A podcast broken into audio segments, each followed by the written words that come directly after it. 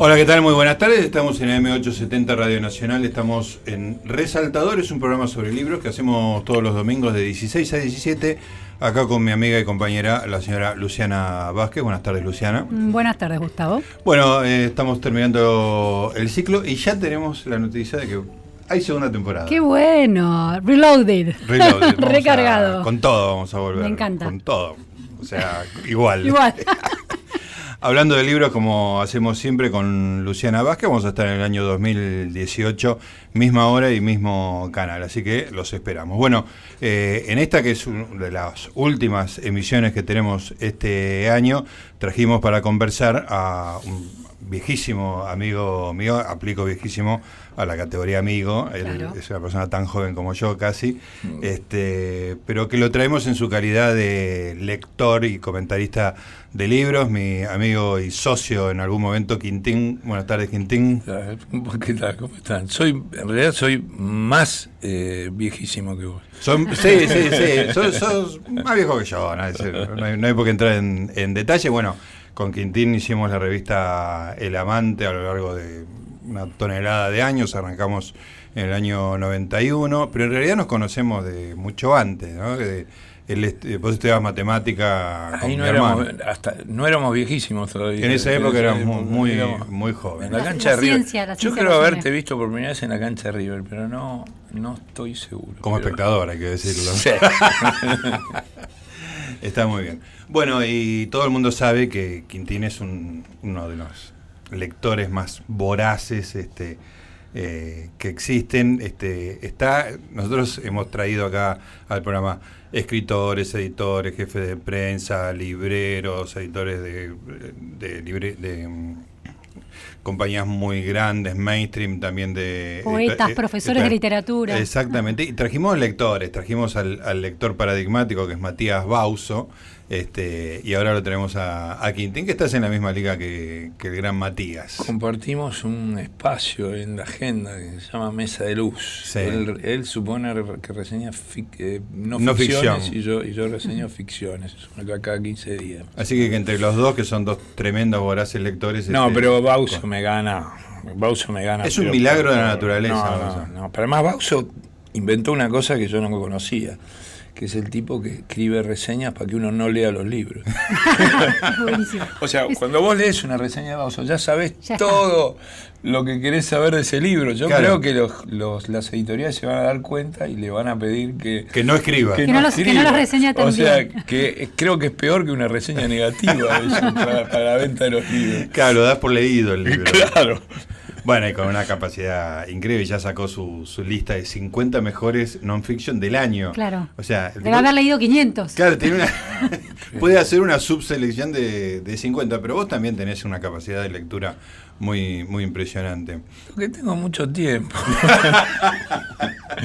eh, sí, no sé cuánto yo tenía un amigo que iba cuando íbamos al colegio que había hecho un curso de lectura veloz. Mm. Ajá. Y decía que se usaba Ilven. Claro, sí, sí. Eh, después, después, después desapareció eso, pero él realmente leía a una velocidad el doble o el triple que, los demás. Tenía un método de leer en diagonal, no sé cómo hacían. Pero con retención de lo que leía. Sí, sí. Eh, pero no se usa más eso. A mí me, gustaría. eso. Sí, pasó de moda. El, yo leo así, pero es como si no lo hiciera. No, me acuerdo nada de lo, que leo.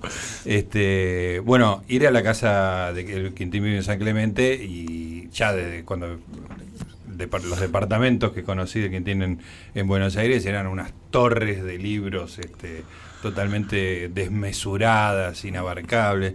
¿Tenés una idea de qué porcentaje de los libros que tenés leíste? No, me cuesta, porque además esto se puso peor en los últimos años. O sea, nosotros nos mudamos a San Clemente en el 2004 y trajimos algunos libros de Buenos Aires y hoy no se puede entrar, o sea, es a tu casa. Sí, es una cosa tremenda, es tremendo. yo estuve hace dos o tres años. Y todavía tengo el departamento en Buenos Aires con su biblioteca. Claro. O sea, digo, estoy por proponerle una carrera a Mangel que se jacta de ser el tipo que más libros tiene o que más libros ha leído. No ¿Sabés cuántos libros tenés? Eh, no, no, pero son demasiados, son demasiados. Bueno, Además, un detalle, pero a mí no me gusta, a diferencia de los eh, bibliómanos finos, que yo, por ejemplo, pienso en Matías Serra Bradford, eh, o eh, algunos otros, el, el, el, orgullo del bibliómano es ir a librerías de viejos y, buscar. Ah, rebuscar. claro, y buscar joyas de escondidas. yo, odio la librería de viejos, odio. O sea, solo puedo, casi todos mis libros que compré son nuevos. Pero mi casa ya está empezando a adquirir el aspecto de una librería de viejos.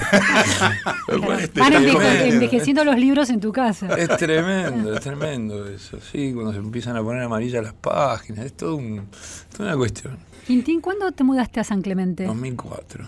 ¿Y sos mejor lector desde que estás lejos de Buenos Aires? Eh, leo más. ¿Lees más? Sí, soy mejor lector, porque creo tenés que menos vida social, porque... Tengo cero vida ah. social, cero, cero.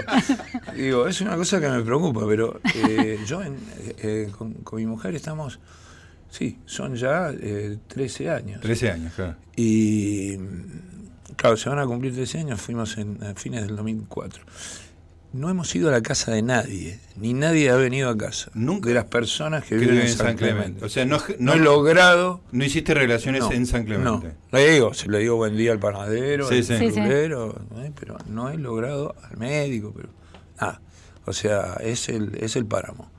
Digo, o nosotros somos gente muy sociable. No, bueno, eso eh, puedo dar fe de que no. No, no, digo, pero ahora ya no me reconozco en un tipo sociable. bueno, claro, 13 años sin ver, a, sin ver a nadie, sin recibir a nadie de tu casa. Bueno, viene gente de acá, qué sé yo, pero... Quintín era la persona que cuando estábamos en el Amante, en la oficina ahí en la calle Esmeralda, que cuando venía un plomo charlatán, lo agarraba a él porque le gustaba conversar. Y de repente estaba en una conversación de 15 horas sobre cómo armar los paquetes para hacer un envío. y le preguntaba. le preguntaba qué tipo de, de cordón El arte de la conversación interesada, de verdad. Totalmente, ah. totalmente. Era un tipo que, que distribuía libros de cine, sí, probablemente los tipos más plomos de la historia. y yo he pasado horas interesándome por su, su oficio. Genuinamente, ¿no? Era un.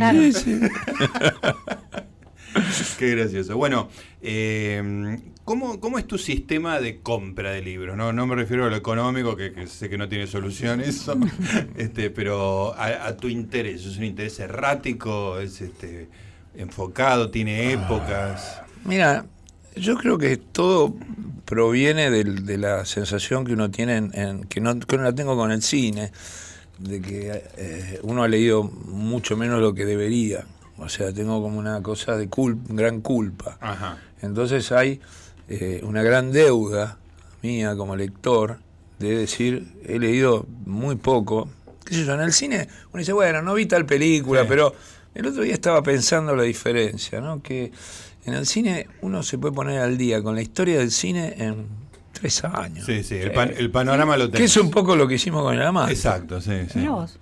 Eh, o sea, gracias al, VHS empezamos a ver películas, o sea, no, no, no, éramos gente que había visto tanto cine, además, bueno, hay cine que se hizo antes de que uno naciera, pero te pones ahí. Claro, ver una película completa es, te lleva mucho menos tiempo que leer un libro entero. Y hay muchas menos películas. Y hay menos películas. La producción es mucho menor. De dos siglos, claro. Y además uno ve cinco minutos y, hay muchas cosas que sabe que no necesita ver. Entonces uno se puede poner un siglo, al día. Un siglo y pico. Quiero decir, se podría hacer un curso eh, ILVEM de eh, siéntase crítico de cine en, en un año, digamos, y después complete con. Claro, claro.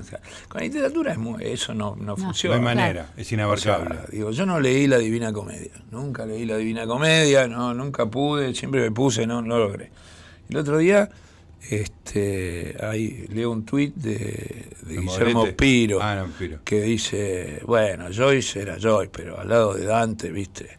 O sea, y después veo que hay ¿Y Joyce lo habías leído? Cumple. Sí, ah, sí, Ulises lo leí, sí, sí, sí, de chico, lo leí de chico, es raro, pero es uno de los libros difíciles que leí de, chico antes, antes de ser un, digamos, un lector así.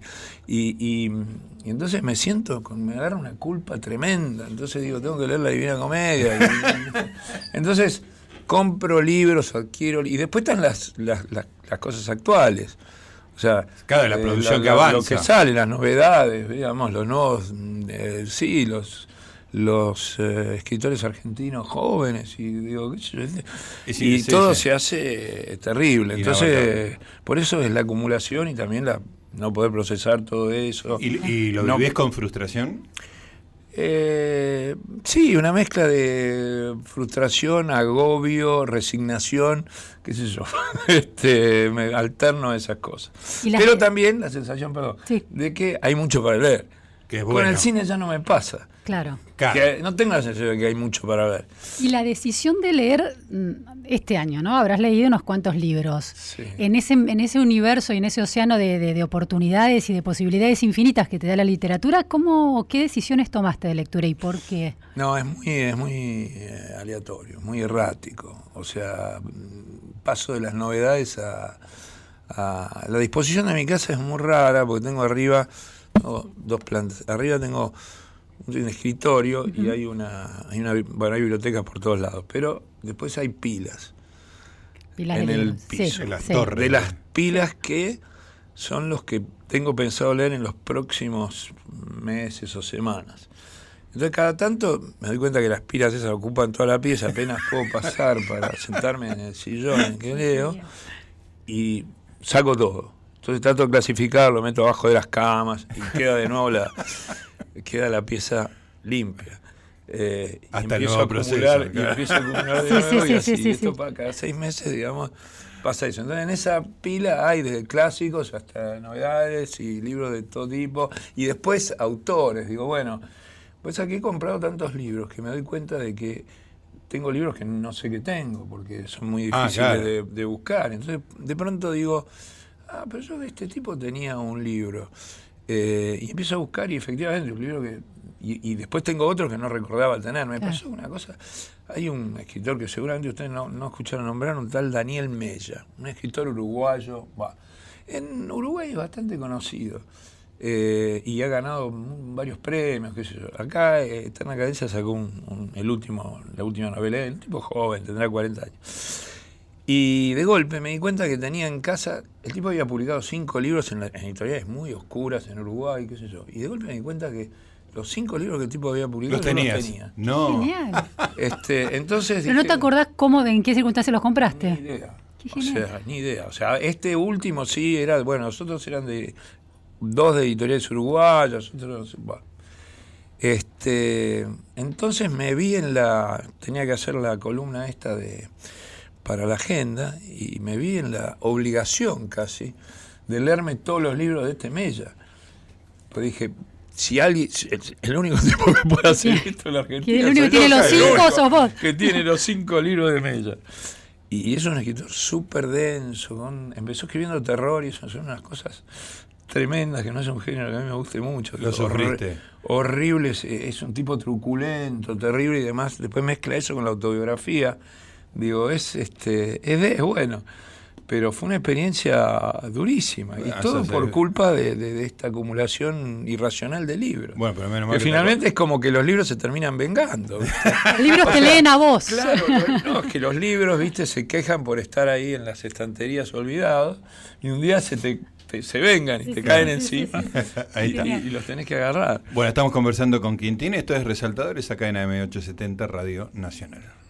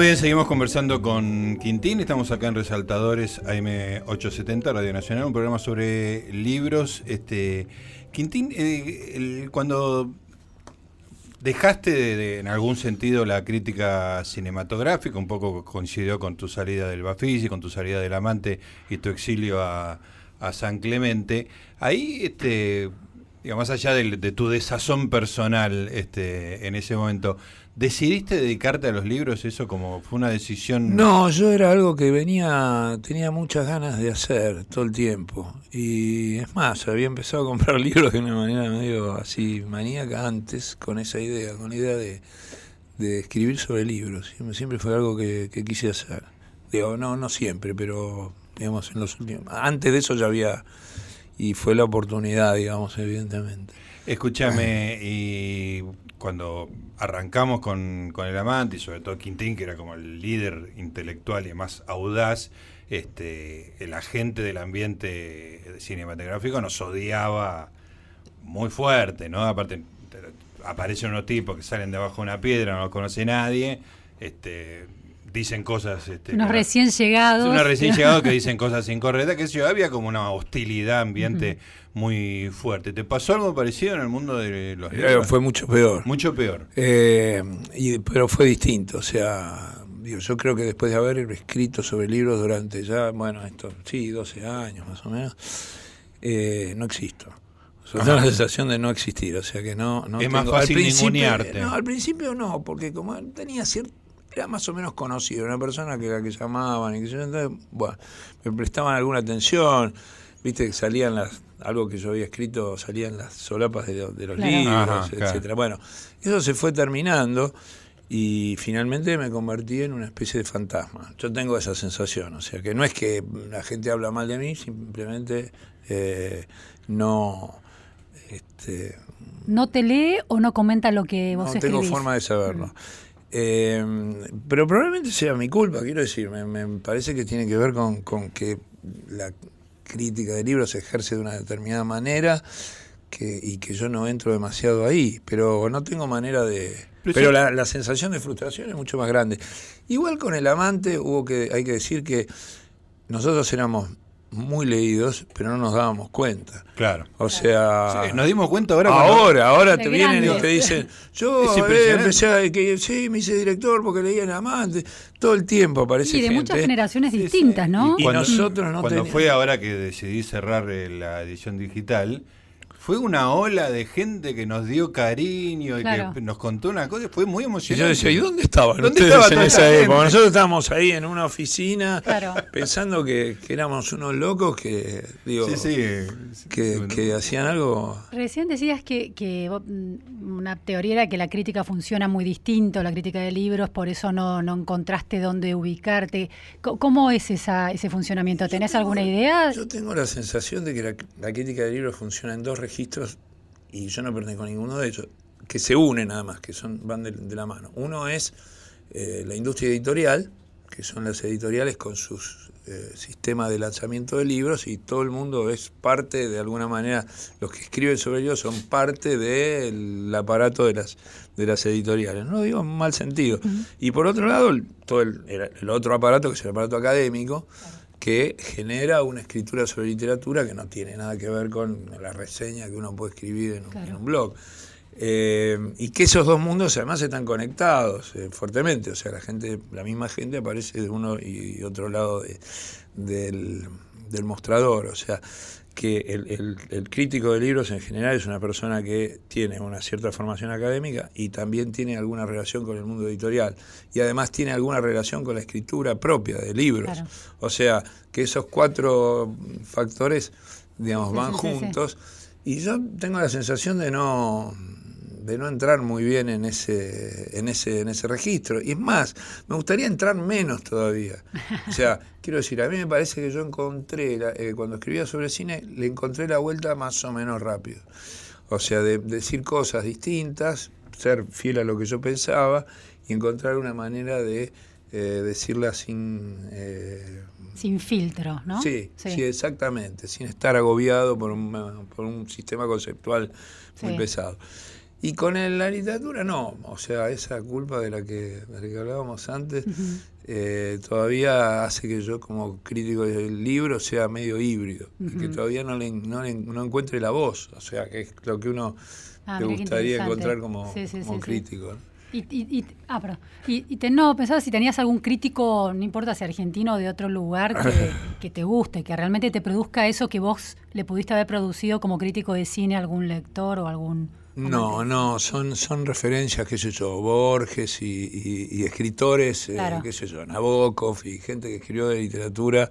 Eh, el, tipo que para mí, digo, no sé si ustedes escucharon nombrar, un tal Bobby Baslen. Eh, es un libro, es un tipo que vivió en Trieste, murió poco después de la guerra, un un señor que hacía informes de lectura para las editoriales italianas, para Enaudi, Adelphi, amigo de Calazo y toda esa gente. Y era un tipo que era el que más sabía de libros en el mundo. Y, pero nunca escribió nada, o sea, lo único que escribió son esos informes de lectura. Pero el tipo, por ejemplo, hay un libro que sacó La Bestia Equilátera con esos informes. Ah, un libro hermoso, es de los más lindos que ha sacado esa editorial. Eh, y el primer, el primer capítulo es, eh, bueno, el primer informe es eh, frente al hombre sin atributos de Musil, el tipo le dicen, bueno, léete esto, el tipo hablaba no sé cuántos idiomas, léete esto y decime si, si es para publicar o no. ¿no? Entonces el tipo recomienda publicarlo después de hacer una disección del libro diciendo no va a vender nada, qué sé yo, pero este libro hay que publicarlo por esto, por esto. Y es una escritura alucinante, que no pertenece ni al mundo de la... Claro. que no pertenece al mundo de la academia, un tipo que despreciaba la, academia y que además era como un secreto del cual solo trascendió esto. Pero el tipo me da a mí la sensación de que hay otra manera de hablar de literatura que yo no he ah, descubierto, pero que existe. Ahora, a mí la sensación que me da es que no, no existe crítica en el sentido de conversación. No hay una conversación sobre libros en la Argentina, ¿no? Hay reseñas en ENI, en ADN, que en general son este sigue existiendo ADN sí no ADN no se llama más no no no se, se, unió se articuló con ideas, claro, correcto yo sentía que estaba diciendo una cosa que no correspondía a la realidad. Este, pero hay reseñas sueltas que no, en general no son interesantes. No hay una polémica, digamos, una conversación, ¿no? No, y las reseñas negativas son en general ajustes de cuentas, que son muy pocas las reseñas negativas. Y cuando sale alguna es porque hay algo, alguna cosa. Una historia. Y hay algo, sí, sí. O sea que en general las reseñas son siempre positivas, pero tibias. O sea, con algunos adjetivos rimbombantes. Eh, o sea, mal que mal, sí. mal que mal, siendo un ambiente mucho más iletrado el del cine, había una discusión, digamos. un poco más de coraje, sí. ¿No es cierto? Está bien eso. Yo tengo esa, esa sensación, sí, sí, hay algo... Eh, y la gente se cuida. También que lo, no era muy difícil hablar con los directores, digamos, ¿no? que en general eran bastante... Pero los directores, eh, pero no tienen con qué defenderse los directores, o sea, son en general bastante bestias. digamos, claro, está por ejemplo gente como el hermano de Rafecas que le hizo un juicio, ah, bueno, viste que... Murió. ¿Este hombre? Sí, ¿Se murió? Murió el año pasado, sí. Bueno, ah, porque alguien le hizo una mala crítica. Sí, digo, Papic. Ah, él hizo, él hizo juicio. Hizo juicio de Diego Papic. Sí. Genial, porque, porque la este. crítica era mala, era... Sí, sí. No, pero es muy gracioso. Juicio, le hizo un juicio. Sí. Eh, digo, cuando murió el año pasado, el juicio no, no estaba cerrado. Claro. Digo, era una y cosa por eso tenés que pagar a los herederos, Papic, que va a tener que pagar a los herederos de Rafeca toda su vida. Eh, bueno, pero digo, el tipo de defensa de los directores de cine es muy, muy primitivo en general. Los, los eh, escritores eh, tienen como tienen más recursos, o sea, no es lo mismo. Eh, no es lo mismo un escritor que un.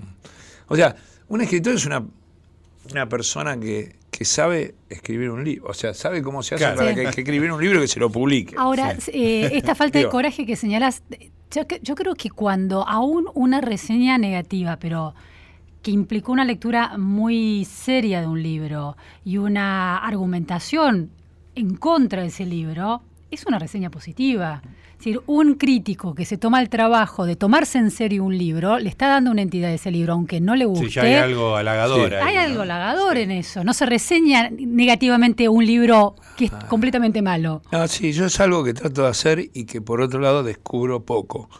O sea, no, no, no me parece que en las reseñas que uno lee en, los, en los diarios, en los suplementos así, lo hayan leído en serio el libro. Claro. O sea, uno tiene esa sensación de cierta hay que cumplir con el... Sí, sí, sí, lugares comunes de, la crítica. sí, con el trabajo de reseñador y, digamos, me parece que tomarse en serio, bueno, pero es convivir con, con, o sea, leer un libro en serio y sobre todo leer dos o tres libros de un autor, es convivir con la persona. O sea, es una persona que se te instala en tu casa y con la, con la cual estás discutiendo. Claro. Digo, yo lo estoy leyendo, bueno, una persona que conocí, ¿no? Raúl Ruiz, el director de cine. El chileno. El cine chileno francés, digamos, que murió hace un par de años.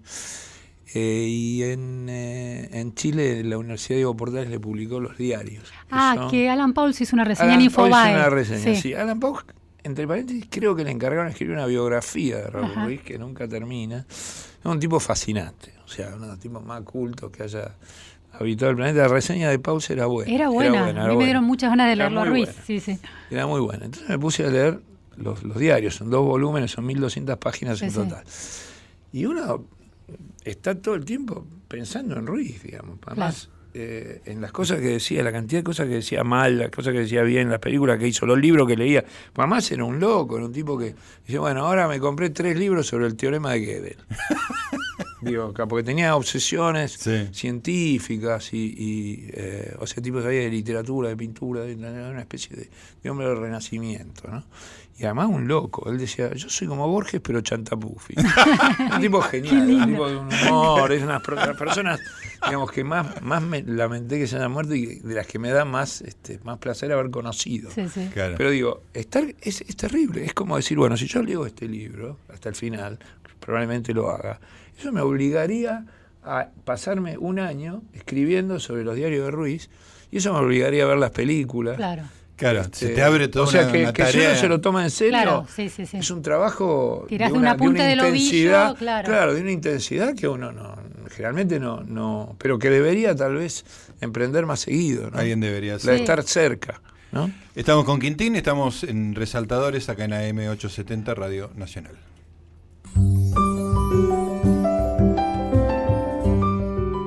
Estás escuchando Resaltadores.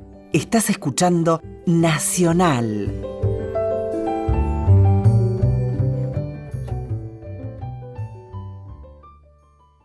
Resaltadores con Gustavo Noriega y Luciana Vázquez. Muy bien, seguimos en Resaltadores, estamos acá con Luciana Vázquez conversando con Quintín, estamos hablando de su eh, conversión de crítico de cine a crítico literario ¿Te cruzaste con escritores en, este, en estos años? Sí, con algunos sí. Es más, algunos me han dicho que agradecía mucho lo que había escrito. Ah, no fue entonces. Tampoco, sí, digo, hubo algunas excepciones a esta a estas reglas. Y es lo que más me, digo, me, me halaga eso, que alguien le diga, te diga, bueno, no, bueno, gracias, sino que, bueno, alguien que leyó esto, por favor, soy el único que leyó el libro. Esas cosas, sobre todo en escritores argentinos, pasa seguido porque nadie los lee. Los claro. O sea, están los libros que están de moda y lee todo el mundo, y después los otros que nadie nadie se lo toma en serio. Y no hay devoluciones, eso yo me doy cuenta. Bueno, eso es lo que eso, decía, que no hay una conversación. ¿no? Claro, y para los escritores eso es terrible. O sea, que no haya alguien que, que dialogue con lo que escribieron, digamos, que, que, esté dispuesto a, tener, a devolverle algo sobre, sobre su trabajo. Es raro eso. Es raro. Claro que sí. Escúchame, y hacemos un panorama ahora de la literatura argentina. No, no, no, te digo que me hagas la clasificación. Este, ¿Quién era el que hizo este, la, clasificación de izquierda. Ah, Tabarovsky. Es muy lindo ese libro, literatura de izquierda. Vos me hablaste bien de ese. Es un libro muy interesante, porque lo escribió hace justo hace Fue en esa época. 20 años, sí, un poco antes de, que, yo, lo hice una gran eh, una reseña muy extensa de ese libro. Eh, y lo usé mucho para. entonces él. Es, es, un análisis de la literatura argentina de los 90 muy, muy interesante, muy sintético, donde él distinguía muy claramente entre digamos, lo que uno podría llamar la literatura comercial, que en ese momento estaba en Planeta y, era Forn, Fresani y, Sacomano. y Sacomano, más los nuevos, no me acuerdo cómo los llamaba, pero de alguna manera bastante despectiva, los, los Guillermo Martínez, toda, esa literatura, los de Santis, todos esos, todos esos eh, especies de escritores como, como que están con un pie en la literatura de calidad y un pie en el, en el mercado, digamos, ¿no? O sea, la, lo que se llama también literatura de calidad a veces entre, con, con, sorna, ¿no? Eh, como el cinema de calité, un poco en el, cine, ¿no? Eh, y rescataba las vanguardias, que en ese momento, bueno, era Aira, este, Vicio, ¿no? Sí, esos eran los más jóvenes, Vicio, Gebel, pero él decía, había un power trio que era eh, Aira, eh, este, Fogwill eh, y alguno más. Eh, bueno, estaban Libertela, este, una serie de escritores. Y Saer. Saer mucho no le, no le cabía a Tabarovsky, pero era una generación anterior. más bien hablando de la generación de Aira, etcétera. ahora ya no recuerdo bien los nombres, pero era un libro muy taxativo respecto de respecto de, un, un, mapa de la, de la literatura. Eh, después vino el kirchnerismo. ¿Y qué pasó con eso? Y que ahora Tabarovsky está del lado de Martínez, digamos. o sea, y, están todos, este, y con Gebel me peleo por email porque le escribió, dijo en una en una este, en una entrevista que había escrito su primer libro antiimperialista, mirá, esta, esta edad, gente grande, ¿viste?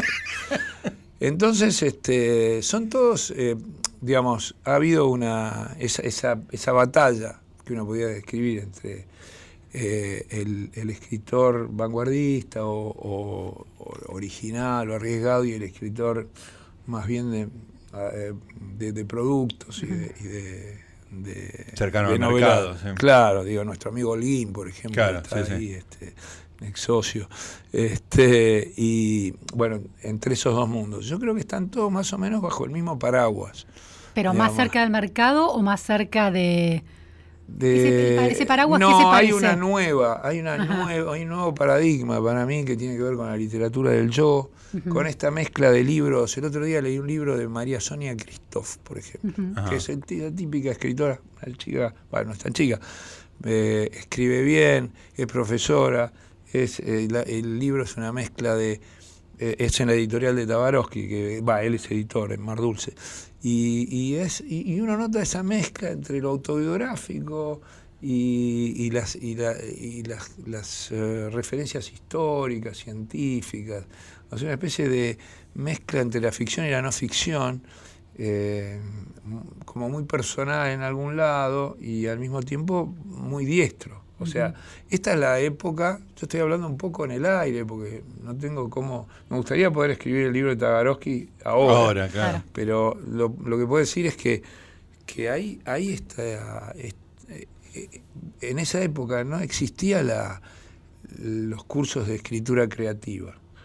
O sea, hay toda una cosa que tiene que ver con Estados Unidos, con las universidades del interior de Estados Unidos donde los escritores latinoamericanos van y hacen sus doctorados y después participan de un movimiento que incluye una gran cantidad de viajes y congresos y experiencias y, y, residencias, y residencias exactamente, y ediciones cruzadas en los distintos libros. Y son gente que hace una literatura bastante intensa, pero bastante adaptada a esta idea del nuevo escritor latinoamericano, digamos, el post-Bolaño. ¿no? O sea que los americanos están buscando el nuevo Bolaño la, o, la, o, la, este, o la descendencia de Bolaño, la buscan en todos lados y esos escritores viajan y después ponen sus sucursales en los distintos países. Interesante. Eh, entonces hay un pie en Estados Unidos, un pie en España y otro pie en, en América Latina de escritores que antes no se conocían y ahora son todos parte de lo mismo. Una red, hay una, red, nueva. Que antes no existía. que no es el mercado, que no es la academia. que, es, otra cosa. Es una, es una, digo, los escritores antes no se conocían entre sí. Una profesionalización de alguna manera. Mm, exacto. O sea, la manera de vivir la literatura es esa. Es tener una cátedra por allá, eh, un doctorado por allá, viajar en todo el tiempo, publicar cada tanto, dar, talleres y enseñar escritura creativa. Que yo todavía no pude entender qué es escritura creativa por oposición. Las universidades americanas hay muchos y ahora hay acá, cursos, sí. Ah, cursos de escritura creativa. ¿Dentro de las universidades? Sí, ah, el otro día vi uno que era en la universidad esta del arte que hay ah, ahora. ajá. ¿En el IUNA? No, no, otra. ese, ese, sí, sí este, cátedra de escritura creativa. Claro. Yo siempre me pregunto, ¿es escritura creativa por oposición a qué? a escribir balance comercial, eh, informe del meteorológico, no sé.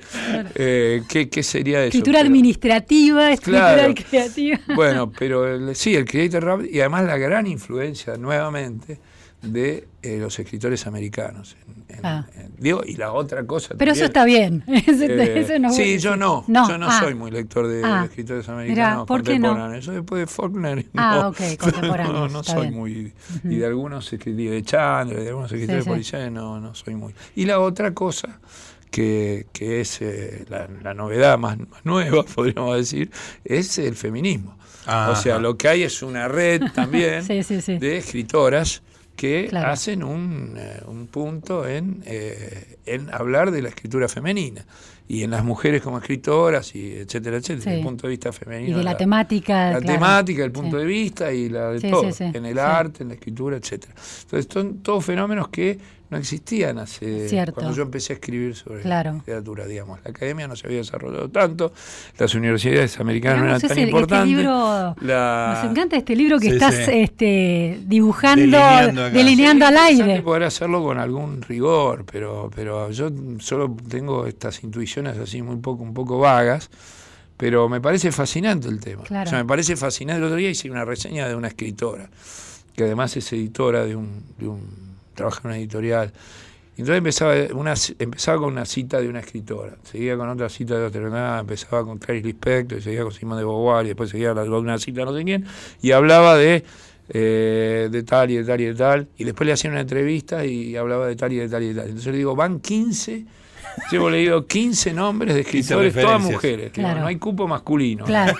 o sea, este, y eso es como, digo, el otro día vi un, en Eñe una nota de una chica que se llama Junta, Andrea Junta, me parece que es curadora, no sé qué, era como una ah, especie de manifiesto, tiene un cargo importante, diciendo, bueno, yo he cambiado mi manera de mirar el arte, ahora eh, antes no importaba quién hacía, lo importante eran las obras, ahora me he hecho feminista y ahora hay que mirar eh, el arte desde una ideología, desde este, y eso pega muy bien con Eñe, que tiene toda una, una, una, orientación también hacia, hacia el feminismo.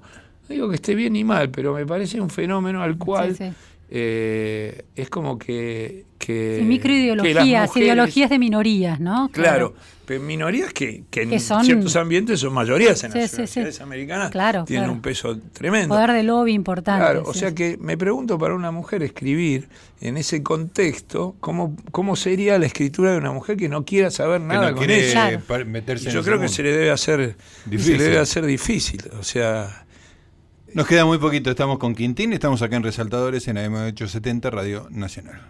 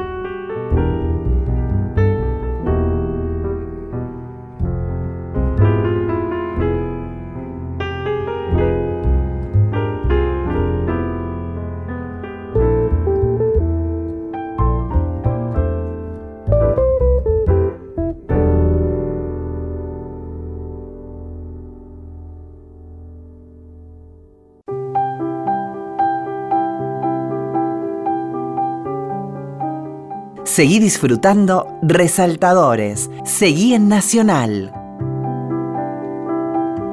Muy bien, último bloque, nos estamos conversando con Quintín, acá con Luciana Vázquez. Eh, bueno, quedó delineado un libro de Quintín sobre la nueva Queremos el sistema literario este, en, Uno de los, hay, alguien que escribió, creo que George Stein, los libros que nunca escribiré, es un, ah, título de un libro.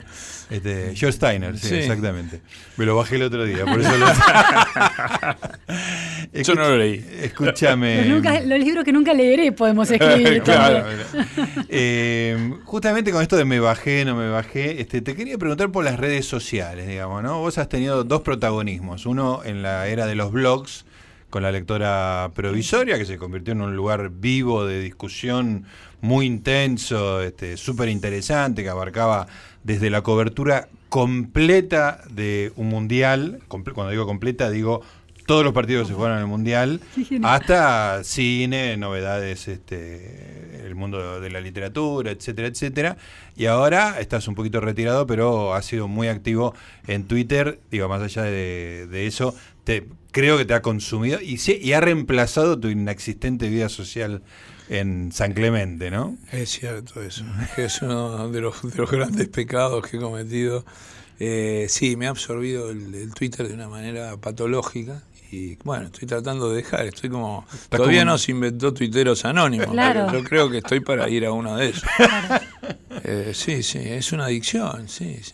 Pero, pero vos te enganchás mucho con el que te viene a bardear, digamos, ¿no? Este, podés tener conversaciones. Y empiezo, empiezo a circular ahí adentro, con todo tipo de, intercambios y con. Y además, cosas que se me ocurren las pongo y, y, me absorbe. Bueno, también debe ser para compensar esta falta de, vida social que. O sea, el Twitter a uno lo aísla más todavía, porque aunque te da una información, yo estoy al tanto cada minuto de lo que está pasando, es una información muy que no es lo mismo que hablar con la gente.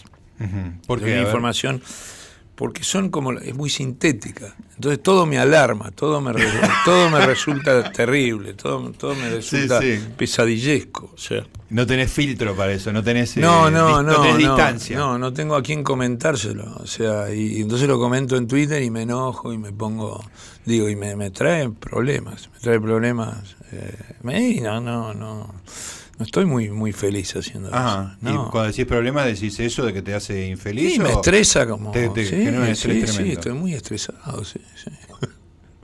en realidad yo quería, no pude conseguir hora con un psicólogo, pero gracias a que me invitaron ustedes. Ahora, Twitter no es una, una vía y una plataforma para hablar de literatura, no, no estás haciendo eso, no estás haciendo crítica literaria a través de Twitter. Podría ser, ¿no? Eh, no sé. pero sí, mm, eh, alguna vez pensé en hacerlo, pero eh, no sé si hay. si se puede, ahora que son 280 caracteres. pero odiamos los 280. Claro, en una época hacía series, empezaba tweet, tweet seriado. Pero no, la gracia es hacer la crítica de un libro en 280 caracteres. Claro, ¿no? Este, eso, eso podría ser un género. Desafío. Y podría ser. Pero contame tu experiencia en la lectora provisoria, que para mí fue como súper interesante. Ah, fue muy lindo eso, pero después se acabaron los blogs.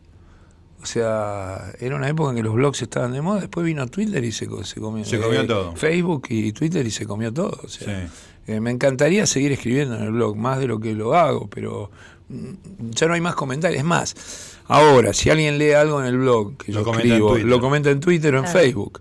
O sea, para buscar comentarios hay que ir a. No hay ese diálogo que en un momento se generó que era, que era muy lindo. Pero por ahí nosotros nos agotamos, qué sé yo, digo, son cosas que. Sí, las cosas tienen ciclos que por ahí acceden a uno. Sí, son como la cifra de venta del amante, qué sé yo. Hay momentos en que en que uno está pega con algo que está bien y otro momento en que pasa a repetirse o a, a este, qué sé yo, a hacer algo que a la gente no le interesa.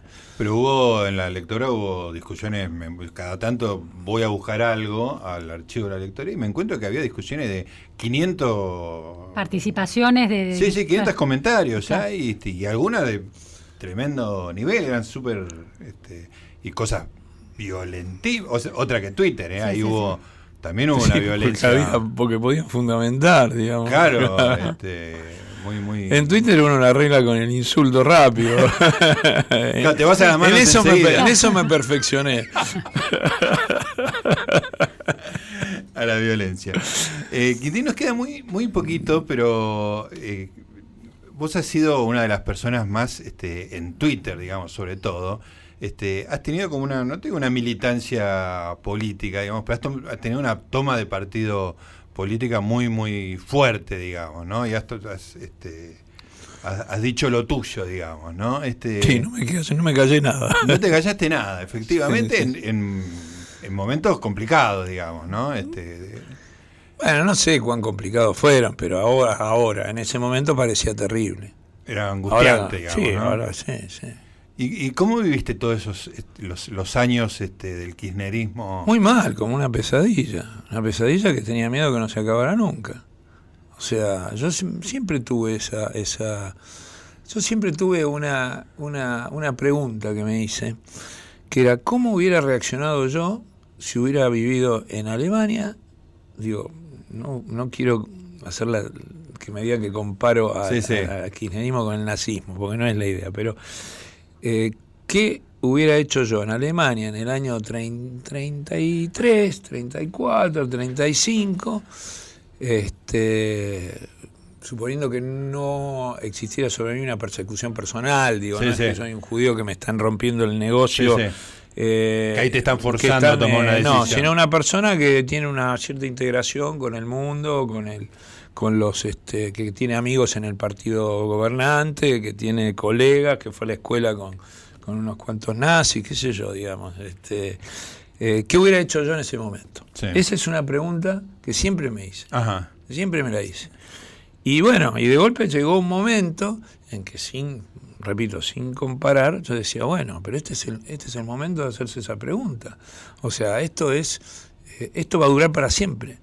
O sea, la intención es que dure para siempre. Bueno, en, Venezuela duró para, dura para siempre. Sí, sí. Quiero decir, lo que va a salir de ahí, bueno, a lo mejor no dura para siempre, pero el país va a quedar destruido. y en las vidas de alguna Y yo pensaba que, y la intención, y la vida de alguna persona, por supuesto. Y acá la idea era algo parecido. Por supuesto que decir esto digamos, aún hoy en un medio del Estado, etcétera, es casi este, un, este, una herejía, pero eh, bueno, pero así por lo menos, bueno, con tanto de contestar tu pregunta, así lo viví yo estos años. Con ese nivel de, angustia. ¿Y te sirvió la...? Sin ser parte, además, del, del de, un eh, partido o de un sin ser parte del nuevo gobierno o de lo que iba a ser el nuevo gobierno ni tener ninguna militancia siempre manteniendo esa condición eh, outsider exacto sí y qué me decías si eh, no me acuerdo si me sirvió para ah si te sirvió las redes sociales en esa bueno me pude expresar en las redes sociales eso es cierto Digo, si me sirvió, bueno, no, ya lo contesté. Te angustió. Sirvió para aumentar tu, tu pesadilla, digamos. Exacto. Pero, yo creo que hubiera sido peor por ahí sin. Sí, probablemente. Sí, sí, fue una descarga. Sí, claro. Sí, sí, Ahí está. Así tu balance, de tu balance de las redes sociales, este. Y son eh, demasiado nuevas para que uno pueda hacer el balance. Como los chinos con la revolución. Lo que sí de Facebook no me gusta. Pero no sé muy bien por qué. Está muy bien. Bueno, Quintín, la verdad que fue un placer, como siempre, conversar con vos. Este, esperaremos tu libro sobre la literatura. Panorama de la literatura actual. Eh, gracias por invitarme. Ahí está. Quintín, en Resaltadores estuvimos acá con Luciana Vázquez. Nos quedan unos domingos acá en diciembre de 2017, pero seguiremos en 2018. Así que hasta la próxima.